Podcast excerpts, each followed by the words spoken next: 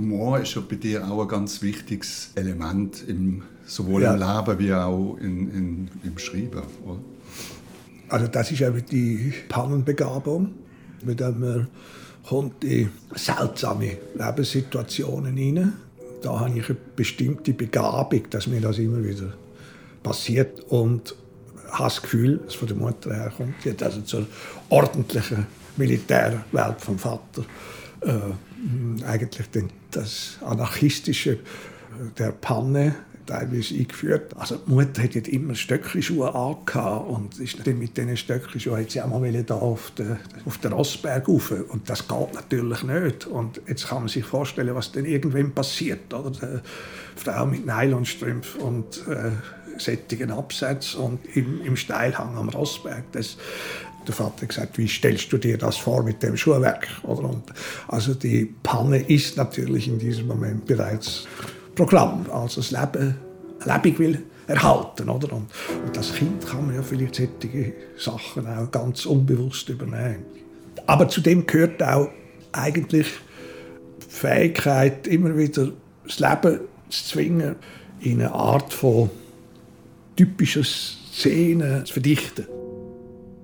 Stofftierchen in einer Klosterzelle, so zu verstehen tue ich mich mit diesen Stofftierchen unterhalten. An und für sich hat ein Mönch nur so eine Zelle mit dem Bett und so schlafe ich. Da unten liegen Bücher mit Gedichten, das ist der Heinrich Heine. Das schätze sehr, sehr. Pater Kassian spielt schon zum zweiten Mal in einem Stück von Thomas Hürlimann. Es stieg der See es fließt der Schnee, es jaurit alle Sirene, Feuerwehr, Stauwehr, Polizei. Ho, ho, ho, ho, ho, ho, ho. Das macht dann auch Mühe, die Höchstimme.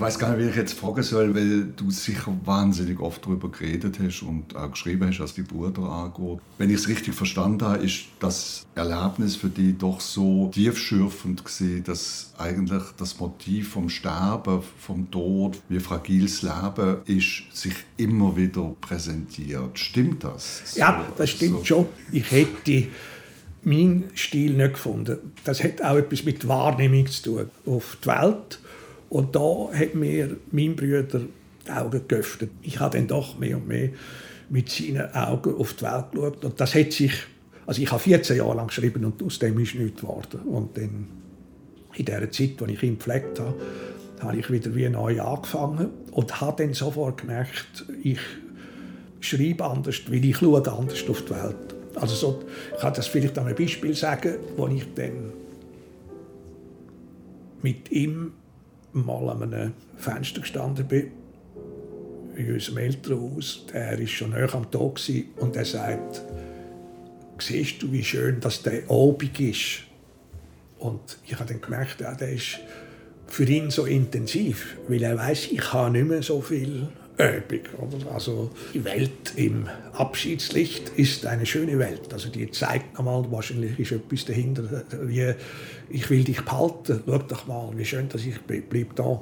Und das ist dann mir plötzlich möglich geworden, Sachen fast so ein aus dieser Sicht heraus zu beschreiben. Und das ist dann auch so, dass der Egon Amann so einen Text gehört hat und sofort, also sozusagen nach drei oder vier Sätzen, entschlossen hat, mich zu besuchen.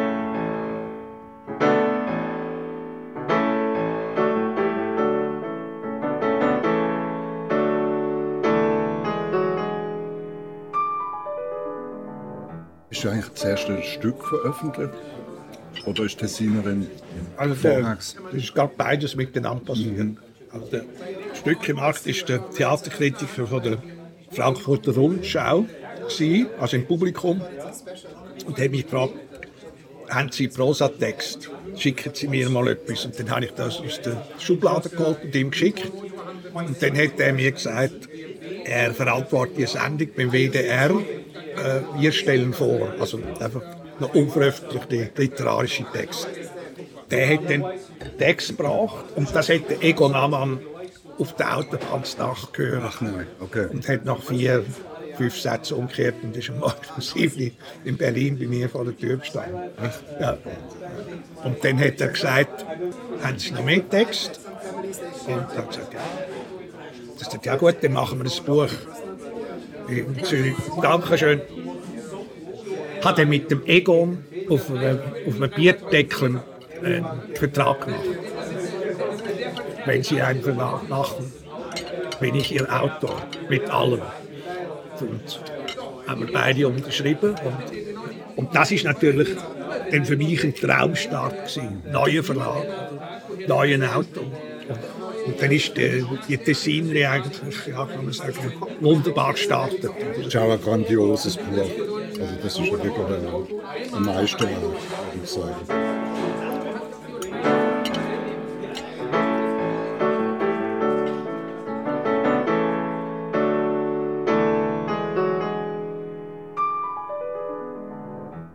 Und da gibt es bei mir ein Vorher und ein Nachher. Und das, das, das Nachher, das hat mit meinen Brüdern zu tun gehabt. Wie machst du das überhaupt? Also für mich sind gerade die Sätze, wenn du eine Stimmung beschreibst, eine Landschaft beschreibst, das, es kommt mir so wie eine Verdichtung vor etwas vor, wo du in einen Spruch bringst, wo mich sprachlos macht.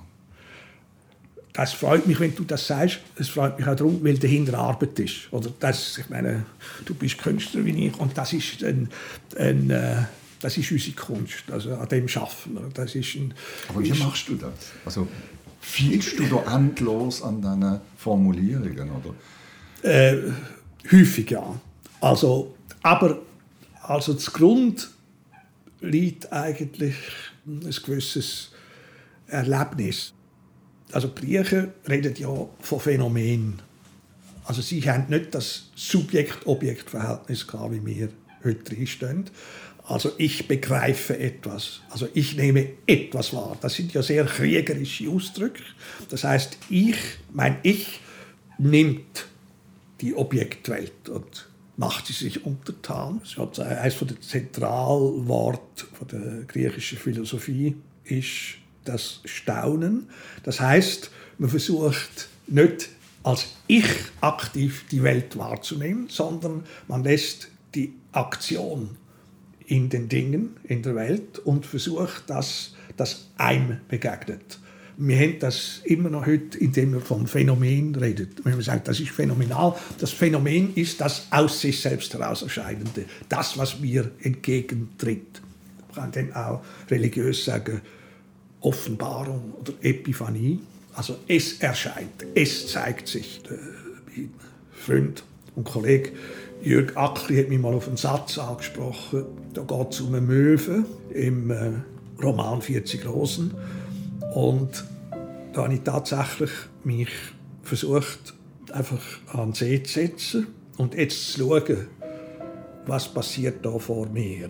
Und das heißt, ich sehe es gar nicht mehr. Es soll sich von sich selber zeigen. Also, dann ist eine Möwe in der Dämmerung jetzt da außen auf so einem Pfosten gelandet. Und ich habe gar nicht gemerkt, aber die, die Möwe ist langsam von einer weißen Möwe zu einer Schattenfigur geworden, oder mit zunehmender Dämmerung.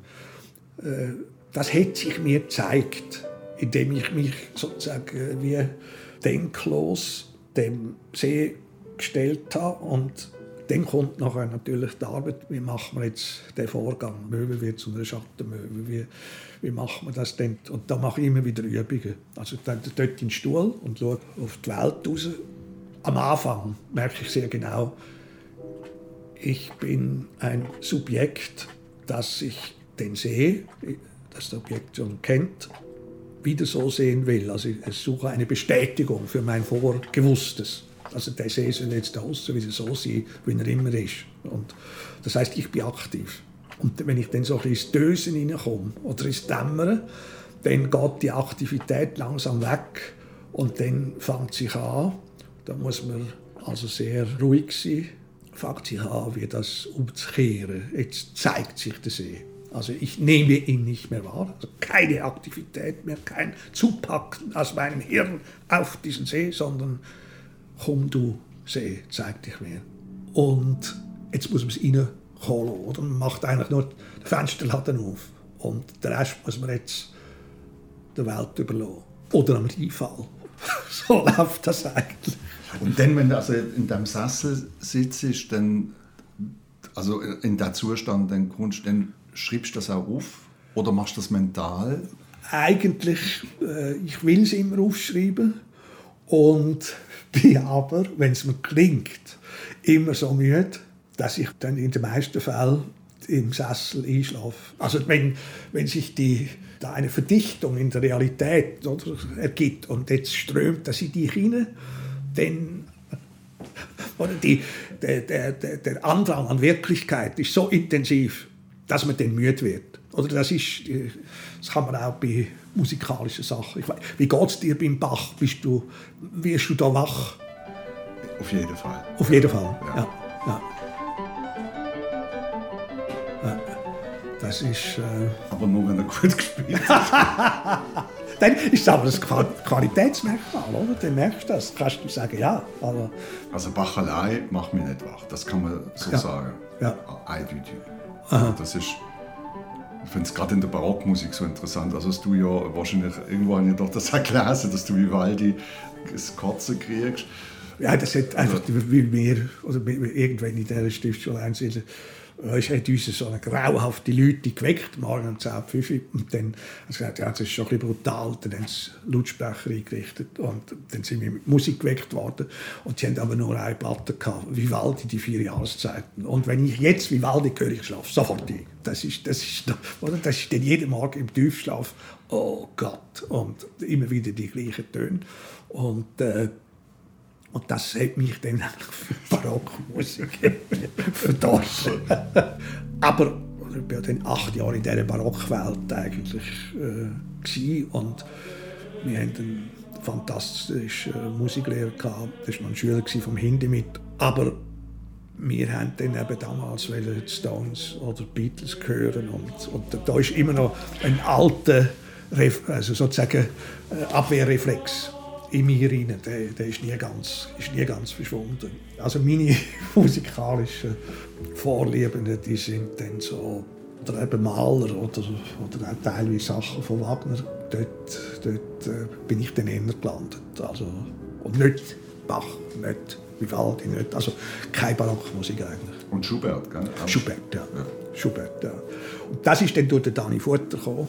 Und durch meine Mutter. Oder der Dani Futter hat mich wieder dort zurückgeführt, wo sozusagen meine Mutter hat, wäre gerne Klavierlehrerin geworden und sie hat so eine, ähm, eine Schubert-Liebe gehabt. Aber sie hat das eher verschämt, so für sich gelebt. Aber wo, bin dann später, wo äh, haben wir, der, Dani Futter und ich mal ein Programm gemacht. Das war für Musikfestwoche Luzern. Äh, ich aus dem Buch «Das Gartenhaus» Abschnitt gelesen. Und er hat Schuberts Sachen gespielt zwischen denen. Und das ist äh, ähm, für uns beide so, so eine sehr schöne Arbeit gewesen.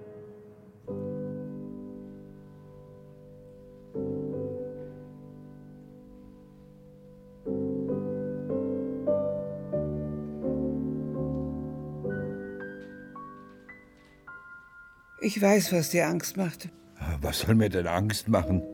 In der Nacht, als er gestorben ist, fiel der erste Schnee. Warum soll sich ein alter Gebirgler vor dem Schnee fürchten? Verdammt heiße Lage. Wann fällt der erste Schnee? Ich kenne den Winter seit meiner Kindheit. Und nur Städter können meinen, der weiße Schnee lasse die Welt verschwinden. Im Gegenteil, er bringt alles an den Tag. Er lässt die Gänge der Menschen und die Fährten der Tiere sichtbar werden. Ich will an deinem Tod nicht schuld sein. Warum du? Du hältst es für deine Pflicht, mich Tag für Tag zu begleiten. Was hat das mit dem Tod zu tun? Nichts. Die kalte und nasse Herbstluft schadet deiner Gesundheit. Abmarsch. Zielrichtung Friedhof. Gib es endlich zu. Was denn? Was soll ich zugeben? Du kannst mit deiner Trauer nicht umgehen. Doch. Oh, doch. Nach aller Seelen werden wir unsere Grabbesuche reduzieren. Gehen wir? Gehen wir. Wenn du so historische Elemente oder Figuren in einem Stück hast, wie machst du das? Wie viel Recherche besteht da eigentlich und wie sehr befreist du dich denn von diesen Vorlagen? Ja, das ist eine sehr gute Frage. Äh, ich habe den Fröhlicher, das ist die einzige öffentliche Figur, die ich genommen habe. Aber ich habe in dem Sinne ein Buch über meinen Vater geschrieben, über meine Mutter. Dort ist es noch schwieriger, weil man eigentlich mit Herzblut, in welcher Form auch immer, mit diesen Figuren verhaftet ist. Die Enten finden das auch. Und äh, also es ist keine Ente, was ich jetzt sage.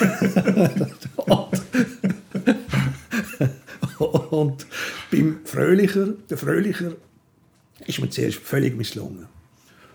Wie ich versucht habe, damals als 40-Jähriger einen 65-jährigen Mann zu schildern, als Theaterfigur. Dann habe ich müssen, damit ich für die Figur Feuerfang den jünger machen. Also ich habe mich fragen, wie würde es mir jetzt gehen? Ich wäre sozusagen in meinem eigenen Bewusstsein der große Held, der da große Katastrophe von dem Land abgewehrt hat. Und jetzt werde ich eigentlich äh, zur Persona non grata erklärt. Aber mit meinem Vater oder mit meiner Mutter, in dem Sinn, habe ich das nicht so können machen. Das ist dann ein, ein anderer Prozess, der eigentlich eher in die Richtung auch von einer Psychoanalyse geht. Und wenn jemand eine Psychoanalyse macht und er redet mit seinen Analytikern über eine bestimmte Phase von seiner Kindheit oder so, dann fängt er auch an träumen aus dem Gebiet, tauchen Sachen auf. Ich habe meine Schwester gefragt wegen Kleider und Schminksachen äh, von meiner Mutter, weil ich das genau wissen Hüte und so weiter. Und dann hat sie gesagt, du, das weiß ich doch alles nicht mehr. Das habe ich doch schon lange vergessen. Und nach etwa 14 Tagen läutet sie mir an und sagt, du, es ist grauenhaft. Ich träume jede Nacht, jetzt hat sie das Kleid angehabt, jetzt hat sie das Kleid angehabt. Und die Alte feiert in meinen Träumen Auferstehung. Was hast du mir da eingebracht, oder? und so geht es dem Auto natürlich auch. Und dann ist er in einem gefährlichen Gebiet. Oder? Er braucht ja, das kennst du sicher genauso, er braucht einen gewissen Abstand, damit man den Stoff unter Kontrolle hat. Nicht, dass der Stoff mich kontrolliert. Oder dann, dann, ist es, dann verschreibt man sich. Das ist vielleicht eine interessante Phase, aber das Material ist meistens nicht brauchbar. Schreiben kann jeder, aber nicht jeder kann wegrühren. Nicht jeder kann kürzen. Das ist nämlich häufig auch ein schmerzlicher Prozess. Oder? Und, und die besten Sachen, sei es also jetzt bei dir oder bei mir, das kommt einfach, das hat etwas mit dieser Fähigkeit zur Kritik der eigenen Sachen gegenüber und mit dem Mut zum Wegrühren, zum Kürzen. Ja.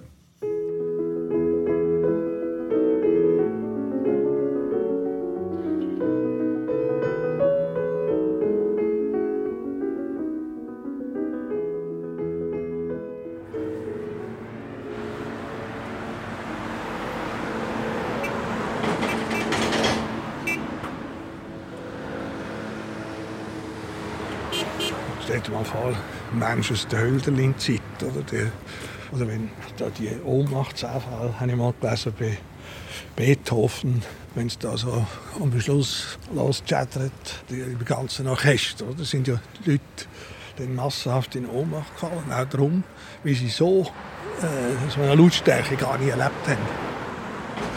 Die Welt war eigentlich still und auch dunkel. Schon ziemlich laut. Das ist so schade. Ne? Auf der Ja. linken Seite ist der schöne See. Und direkt dran die Straße. Der Bus ist schon absurd. Der Sort, ja, das ist jetzt bereits die neue Generation. Das ist irgendwie so ein bisschen Elektrobus. Wow. Schön, hä? in Unglaublich. voller Blüte. In voller Blüte. Und was für eine Farbe. Wie würdest du jetzt das bezeichnen? Ich habe jetzt immer im Vorbeispazieren mir überlegt, das ist, ist das hellgelb oder was ist das? Das ist Safrangelb oder? So etwas. Hä? Ein, Ja. ein sattes, Ja. warmes Gel. Und für dich, Ja, irgendwie, ich muss mal auf eine Palette schauen, aber so. und können wir dann, wenn du so etwas anschaust, sofort irgendein formuliertes sich Nein. dann? Das nicht. Nein, nein, das nicht. Aber da würde ich jetzt zum Beispiel über Gelb beim Goethe in der Farbenlehre oder so, also die, da haben wir eben relativ bei den Farben einen grossen Wortschatz, aber wir kennen alle die Bezeichnungen nicht mehr, oder? Geht ganz schön offen. Ja, jetzt geht es weiter mich schneller. schnaufen. Ja. ja. Kommt dann der, das andere Geräusch. Das ist dann der Zug. So Geräusche sind für dich eigentlich auch wichtig. Ne? Ja, Beim Schreiben finde ich zumindest. eh, meistens als Störung. Aber es gibt schöne Geräusche natürlich. Welches hast du gern? Zum Beispiel, wenn jetzt hier der Zug käme und es wäre der Gotthard-Zug.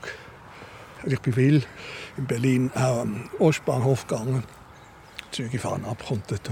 Also Zug nach Warschau, Moskau. Also so, dort Türen zu. Und dann sausen die Züge so in die Nacht raus. Das, oder da jetzt dann auch äh, Richtung Süden. Das ist so ein Sehnsuchtsgeräusch. Ich würde jetzt hier gerne mitfahren. Oder die, die, äh, Ah, so, Zug. Da begrüßt von der Kuh.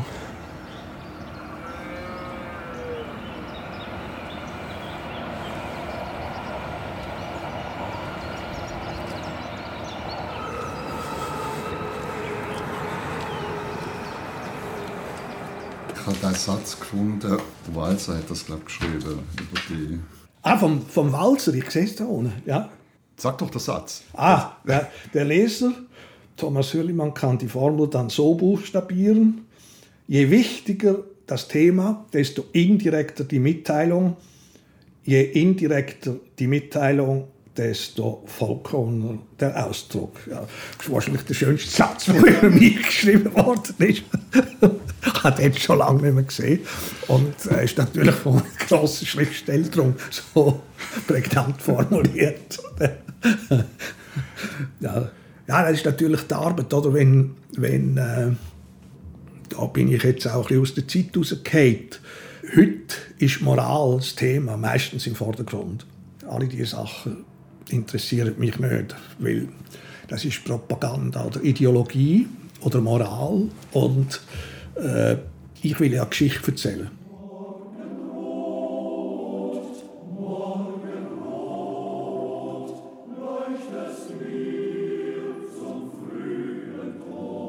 Geschichte hat mir mein Großvater erzählt. Im Krieg ist es passiert, hat er gesagt. Weißt du, was das ist, Bub, der Krieg? Ich wusste es nicht. Da nahm mich der Großvater an die Hand. Wir gingen hinunter in den Keller und er schloss eine Kammer auf, die ich niemals betreten durfte. In dieser Kammer war eine Spielzeugeisenbahn aufgebaut.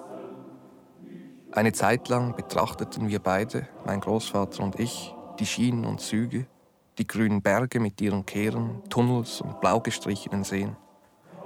Dann trat mein Großvater in die Landschaft hinein. Eine große, fettglänzende Dampflokomotive hob er auf, lächelnd, und hielt sie nun in beiden Armen. Ist die schön? rief ich. Darf ich mit ihr spielen? Aber der Großvater sagte kein Wort. Langsam schlarbte er das Treppenhaus hinauf, bis unter das Dach. Hin und wieder, um zu schnaufen, blieb er stehen. Auf der Schulter trug er die Lokomotive, die war, wie ich wusste, mit richtigen Kohlen und Metertabletten ins Fahren zu bringen. Oben im Estrich stieß er eine Luke auf. Die Lokomotive warf er hinaus. Dann nahm er mich wieder an die Hand. Wir stiegen hinab. Auf dem Platz vor der Haustür lagen rot gestrichene Räder. Eisensplitter, die Puffer und Bläuelstangen verstreut herum. Der Großvater stieß mit seinem Fuß einen zerbrochenen Dampfkessel an. So, sagte er. Im Krieg sieht alles so aus. Damals war der Großvater schon alt. Das Haus verließ er nur noch selten und die Badewiese hatte er nicht mehr in Pacht. Aber an dem Tag, da die Geschichte beginnt, war mein Großvater in seiner Badanstalt. Er saß mit den Herren an einem der Holztische, sie tranken ihren Most, ihren Schnaps. Sie waren stumm und manchmal kam einer von ihnen ins Reden. Die Nachrichten, vermute ich, hatten sie nicht gehört. Nur der Leuenwirt, hat der Großvater erzählt, habe seinerzeit ein Radio gehabt.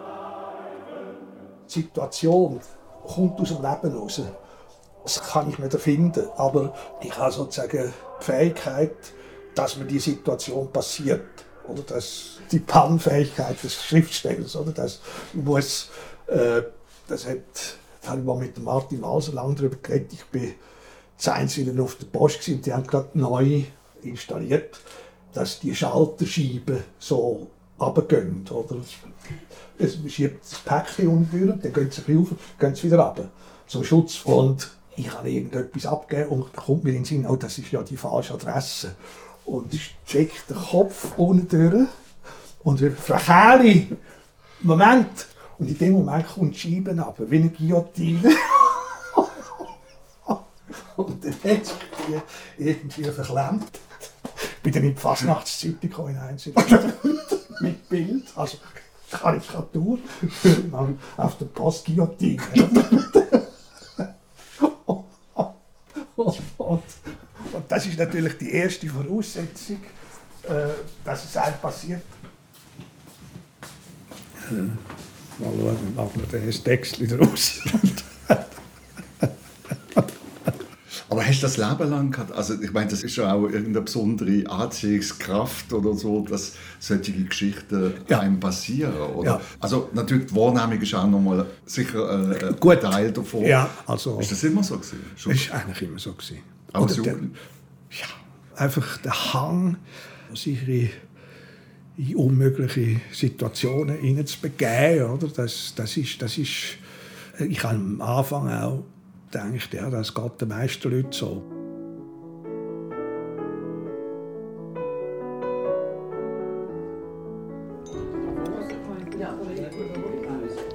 Wie war denn deine Arbeitssituation dort? Also wie hast du denn können... Du, ich habe ich hab weiter fürs Radio Das habe ich jetzt nicht mit San Francisco mhm. verbunden. Listen to the sound of the ocean. There it is. There's the tide. I can see it. It's getting lower. So let's just start with sort of the most basic question, probably. How did you get started with? Where did you get the idea from? Drawing into. I was walking on the beach one day, and I thought to myself to draw a fish with my finger in the sand. It's a good day. There's plenty of uh, good space for drawing. And then it all washes away, and the sun goes down, and and I go home and go to sleep. Das ist schon relativ kurz nach meinem Theaterabbruch. Gewesen. 1996 habe ich den Krempel geworfen. In Nacht und Nebel. Und nie bereut. Wirklich nie, nie, nie bereut. Während der Inszenierung dann, oder? Mhm. In Weimar. Belitz war Intendant. Gewesen. Oh Gott. Mhm. Äh, Aufführung mit Schauspielstudenten aus Dresden, aber aus Leipzig. Und ich habe mit einem Shakespeare gemacht. Und also ich habe plötzlich den Satz im Kopf gehabt, das wird die letzte Inszenierung sein. Ich sage, hallo, wer ist schon zu mir? Das ist aber immer wieder gekommen. Ich muss noch dazwischen schieben, dass ich in den Jahren vorher immer gehadert habe. Es ist einfach nicht so gelaufen, wie ich mir das vorgestellt habe. Nie so richtig dran was das Problem ist. Und plötzlich eben der Satz, und dann mehr oder weniger ein Schluss, denkst du, jetzt mache ich ja schon mal die Arbeit fertig und dann kannst du es immer noch überlegen.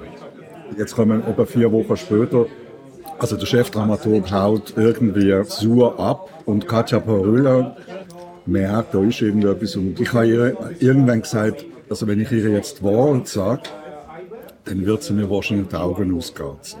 Weil ich das als Verrat empfunden habe, ja, eine Inszenierung nicht zu Ende führen, abzahlen. Und dann habe ich ihr das gesagt, dass für mich wirklich ich an der Kippe stand und ähm, und dass du den Satz hörst, oder? Die Stimme. Ja, die- und ich ja. einfach das Gefühl habe, das ist das Ende. Sie hat das verstanden und, und fragt dann am irgendeinem Punkt, würde es dich entlasten, wenn ich dir die Inszenierung abnehme? Mhm. Und ich wie aus der Pistole geschossen sage, ja. Und ich laufe durch das nächtliche Weimar, kannst du dir vorstellen, um zwei am Morgen, also mehr als Ding hochklappt. Und fühle mich leicht und befreit, wie selten im Leben. Und habe gedacht, wow, das, also ich mach's, ich mach's, ich mach's, sage ich zu mir. Und habe keine Ahnung gehabt. Ich bin 96 bin ich 42. Ja. Keine Ahnung, was ich jetzt mache. Ich habe nichts gelernt. Regieassistenz gemacht und dann das Studium und jetzt Theater. Und da habe ich gedacht, okay, ich fahre jetzt nach New York. Ich habe zwei Wochen Zeit, ich habe nichts zu tun. Und ich schreibe 400 Wünsche auf und versuche herauszufinden, wo mein Leben zu ansteuern könnte. Jetzt. Und ich bin ja zwischen 1983 und 1985 dreimal länger in New York. Gewesen. Das ist in diesen Anfangstheater Inszenierungszeit, gewesen, wenn ich nichts zu tun hatte. Ja. Nach New York habe für Musiksendungen Interviews gemacht und Ja. Recherche bin zurückgekommen, habe Sendungen gemacht. Also für mich war das ein Terrain, gewesen, das ich gut kennt habe. Und ich habe einen Auftrag für eine Musiksendung gehabt. Mhm. Dann hat mir der Hermann Beil angerufen und gesagt, wir machen eine, Uraufführung von Klaus Pohl, Winnie, am Burgtheater. Aha, ja, Ähm, Paul habe ich auch gut gekannt. Also, Okay. Ja, ja. Und ja. dann hat der Bayer gefragt, ob ich fürs Programm ein Interview mit dem würde machen Ja. Dann habe ich gesagt, klar, mache ich. Dann sind die zwei Wochen um und ich denke, ich wollte doch über das Leben nachdenken und wo es lang geht. Und dann ist mir das wie, also wie Schuppen vor den Augen gefallen, schlagartig klar geworden, das Leben mir längst Antwort gegeben hat. Nämlich, ich habe früher eben ja auch so Recherchen und Sendungen und Sachen gemacht. Und gern. Also es ist nicht so etwas, wo für mich irgendwie minderwertiger war, als jetzt ein Theaterinszenierung zu machen. Gesagt, Das ist es ja eigentlich. Ich kann das. Also ich muss jetzt nicht ewig einen neuen Beruf suchen.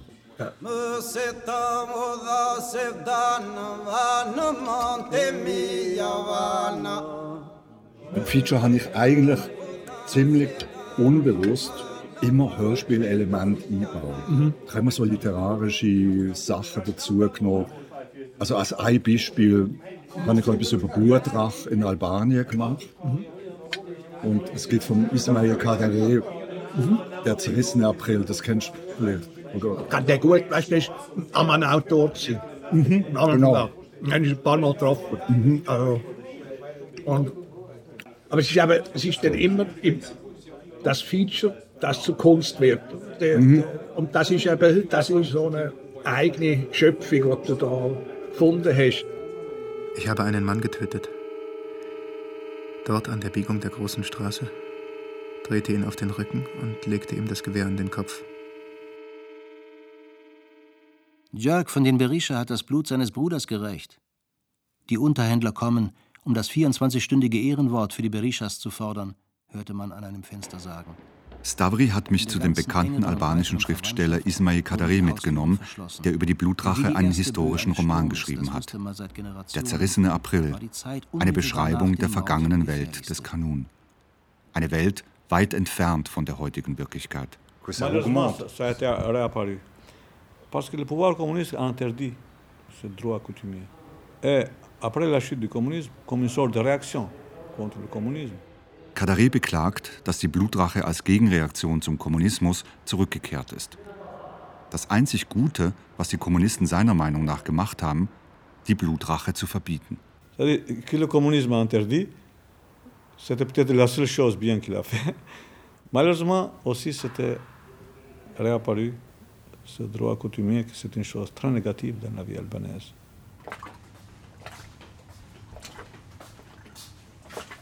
Da wäre dann dein Kaffee, gell? Ja. Lass den nicht kalt werden. Da wäre noch, dass du nicht wieder so hungrig ins Nacht steigst wie gestern. Das, Tut mir leid. Habe ich zu viel gegessen? Nein, aber du hast so Hunger gehabt, weil wir so lange gemacht haben. Genau. Äh, Von dir wird es vermutlich keine Autobiografie geben. Nein, weil da ist alles in den Büchern. So ein Buch wie Abendspaziergang mit dem Kater, da hat es ja immer wieder Text, wo zu tun hat mit meinem Leben oder mit meinem Denken. Und noch zusätzlich eine Autobiografie. Nein, weil alle Autobiografen machen einen Fehler gleich. Also im Nachruf ist das gerechtfertigt. Oder? Im Nachruf wird das Leben erzählt, als ob es sinnreich vom einen ins andere und am Schluss in den Tod gegangen ist. Das heißt, jedes Leben ist irgendwie ein geglücktes, das stimmt im Nachruf und auf dem Friedhof, wenn das so gesagt wird. Aber wenn das Gleiche passiert in einer Autobiografie, also Nietzsche sagt, es gibt im Leben keine Ursachen und keine Wirkungen. Oder? Und wenn man jetzt das ganze Leben sozusagen in eine Folge von Ursachen und Wirkungen versetzt, dann ist es sozusagen meistens ein schlechter Roman. Also ich suche immer das Weil und versuche händeringend alle Weils auszustreichen. Also in der Erzählung. Weil unser Leben also in dem Sinn das Weil nicht kennt. Das Leben ist in dem Sinn wilder und schlägt Haken. Ein Roman von Dostoevsky oder Tolstoi oder so, die zeigen das exemplarisch. Und da ist man als Leser immer wieder verblüfft, überrascht und trotzdem ist es schlüssig. Und dann hat man das Gefühl, das ist absolut realistisch, was da erzählt wird. Aber das ist die hohe Kunst. Oder? Also Tolstoi hat Krieg und Frieden, Anna Karenina achtmal abgeschrieben von Hand. Das heißt, da ist sehr genaue Arbeit. Also so wie du eine Sendung gestaltest. Das ist genau das. Also man wählt aus, man baut zusammen. Und dadurch ist das in der Fiktion so, dass man der Wahrheit näher kommt.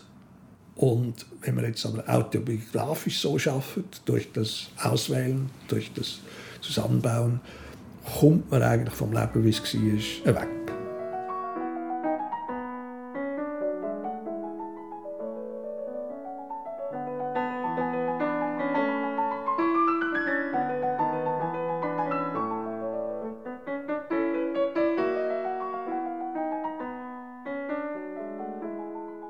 Du bist mit dem neuen Roman fertig? Heute Nachmittag, heute Nachmittag am 20 ab 3, letzte Korrektur und Nein.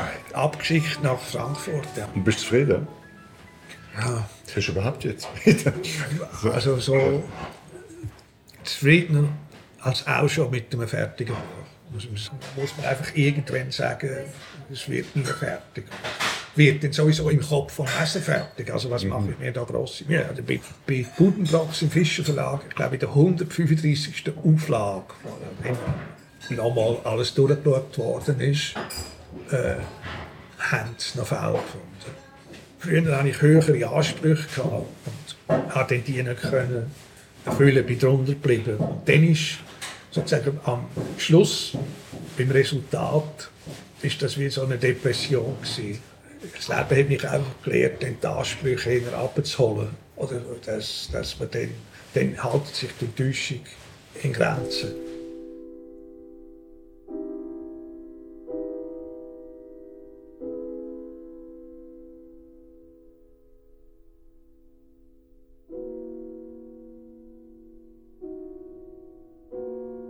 Ich habe viele Projekte, die ich nicht fertig gebracht habe.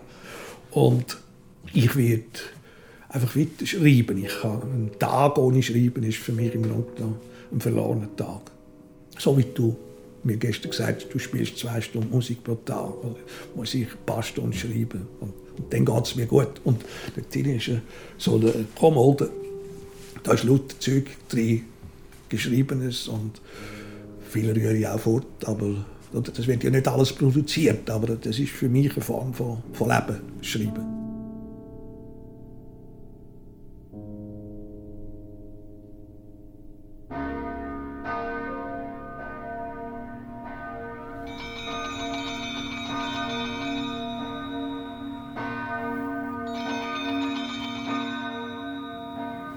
7. Die Frage heißt der heilige Benedikt und die Klosterregel.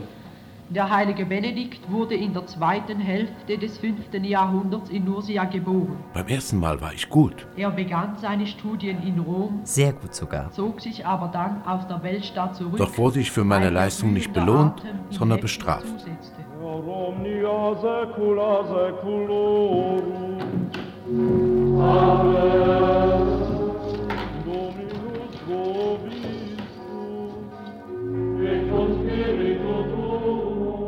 Damals bin ich 14 Jahre alt und Klosterschüler im ehrwürdigen Stift zu einsiedeln.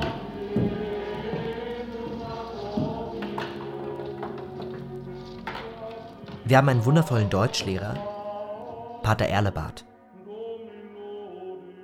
Er liest uns seine Lieblingsgedichte vor und Szenen aus dem König David von Reinhard Sorge. Beim Eintritt ins Kloster hat Pater Erlebart seine Stimme verloren. Und noch heute höre ich die schönsten Verse der Menschen, die Gottfried Benschen von seiner fast tonlosen Stimme hervorgekrächzt. An einem sonnigen Frühlingsmorgen liegt Pater Erlebart wie in letzter Zeit öfter fieberkrank in seiner Zelle und Pater Wallerfried, der Subpräfekt, erhält vom Gütigen, So wurde der oberste Präfekt genannt. den Auftrag, unsere Klasse zu einem Stundenaufsatz ins Freie zu führen. Auf einem Hügel hinter dem Kloster. Dort sollen wir, wie der Ersatzlehrer an Ort und Stelle verkündet, eine Baumgruppe beschreiben. Glücklich, aus der Steinwelt des Klosters raus zu sein, lege ich los. Durch die Blätter blitzte die Sonne. Dunst lag überm Land. Es fällt mir leicht, die sieben Linden als Naturkathedrale zu beschreiben. Aus Luft und Licht gebaut, von uralten Säulen getragen. Nach einer Stunde sammelt Ersatzlehrer Wallerfried unsere Hefte ein und heißt uns Zöglinge, die wir schwarze Kutten tragen, ins Kloster zurückmarschieren. Damit hätte sein Auftrag geendet. Pater Wallerfried jedoch, der seit Jahren davon träumt, in den Schuldienst eintreten zu dürfen, will die Bewertung der Aufsätze nicht dem kranken Erlebald überlassen, sondern selber vornehmen. Während des abendlichen Studiums bestellt er mich in seine Zelle. Wo hast du das abgeschrieben? Ich, ich habe nicht abgeschrieben, Herr Wallerfried. Lüg nicht. Wo hast du das abgeschrieben? Sie haben uns das Thema doch erst auf dem Hügel gegeben. Darum wäre es gar nicht möglich gewesen, mitten in der Natur ein Buch zu finden und mich daraus zu bedienen. Gib's doch zu, Lügner. Ich will kein falsches Geständnis ablegen. Wer ist der Dichter, wo du die herrlichen Sätze gestohlen hast? Sag mir in die Hand. Er haut mit einem vierkantigen Lineal auf mich ein. Meine Handballen schwellen an. Die Haut droht zu platzen. Lüg nicht. Er schreit. Ich winsle. Er schlägt. Ich heule. Doch heulte ich die Wahrheit. Wo hast du das abgeschrieben? Ich habe nicht abgeschrieben, Herr Walafried. Ich habe nicht abgeschrieben. So wurde ich mit einem Lineal zum Dichter geschlagen. Und wenn ich in späteren Jahren verrissen wurde, dachte ich wehmütig, wenn wir wirklich gut sind, wird es uns heimgezahlt. Für die Weltgeschichte ist Benedikt wichtig wegen seiner Klosterregel. Ich habe nicht abgeschrieben, Herr Wallerfried. Ich habe nicht abgeschrieben. Frühere Mönchsregeln studiert, Erfahrungen gesammelt, Richtlinien für das gemeinsame Leben im Kloster. Was hat dir am besten gefallen an unserer Regel? Dass die Patres auch folgen müssen. Mit 16 schreibe ich mein erstes Stück. Steige aus der Kutte, schlinge mir einen Schal um den Hals, klettere über die Klostermauer, fahr per Autostopp nach Zürich. Betrete die Direktion des Schauspielhauses und erkläre einer verdutzten Sekretärin, Hier ist die Dichtung, auf die das Haus seit Jahren wartet. Ich bitte Sie, mir so bald als möglich mitzuteilen, wann die Uraufführung stattfindet. es kommt mir heute wie ein Wunder vor, dass ich nach einigen Wochen von Dietbert Reich, dem Dramaturgen, zum Gespräch geladen werde. Meine Komödie handelt von Adligen, die während der Französischen Revolution ins Innere der Erde geflohen sind. Dort zeugen sie sich fort und als einer ich. nach langer Zeit an die Oberfläche zurückkehrt, stellt sich heraus, dass er nur noch an der Decke gehen kann.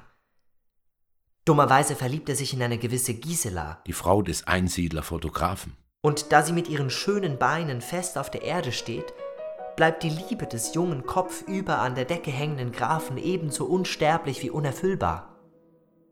Das Theater ist kein Zirkus, erklärt mir Dramaturg Reich. Deine Chance, gespielt zu werden, erhöht sich beträchtlich, wenn du künftig auf so artistische Vorgaben verzichtest. Ich fühle mich verkannt. Und wäre Gisela nicht gewesen, die ich vor meinem Freitod ein einziges Mal küssen will? Ich hätte mich an einem Lindenast meiner Naturkathedrale aufgehängt. Natürlich mit den Füßen nach unten. Aber Gisela zieht es vor, ihre Ehe und mein Leben zu retten. Sie verweigert mir den Kuss. So schreibe ich, statt den Strick zu nehmen, einen Liebesroman. Und aus Gründen, die auf der Hand liegen, der Geschlagenen, steht im Mittelpunkt des in Hexameter gegossenen Werks ein gewisser Frunz, voller Pickel, die Nase krumm, vorstehend die Zähne, aber mit dem Talent versehen, sich bei einbrechender Dämmerung in einen Adler zu verwandeln. Wieder wird meine Dichtung verkannt. Trotzdem schreibe ich weiter. Was ich verschicke, sei es an Theater, an Verlage, an Zeitungen, geht verloren oder kommt mit vorgefertigten Absagen retour. Seit ich 13 bin, führe ich die Existenz eines Dichters, aber ich muss 30 werden, bis es mir gelingt.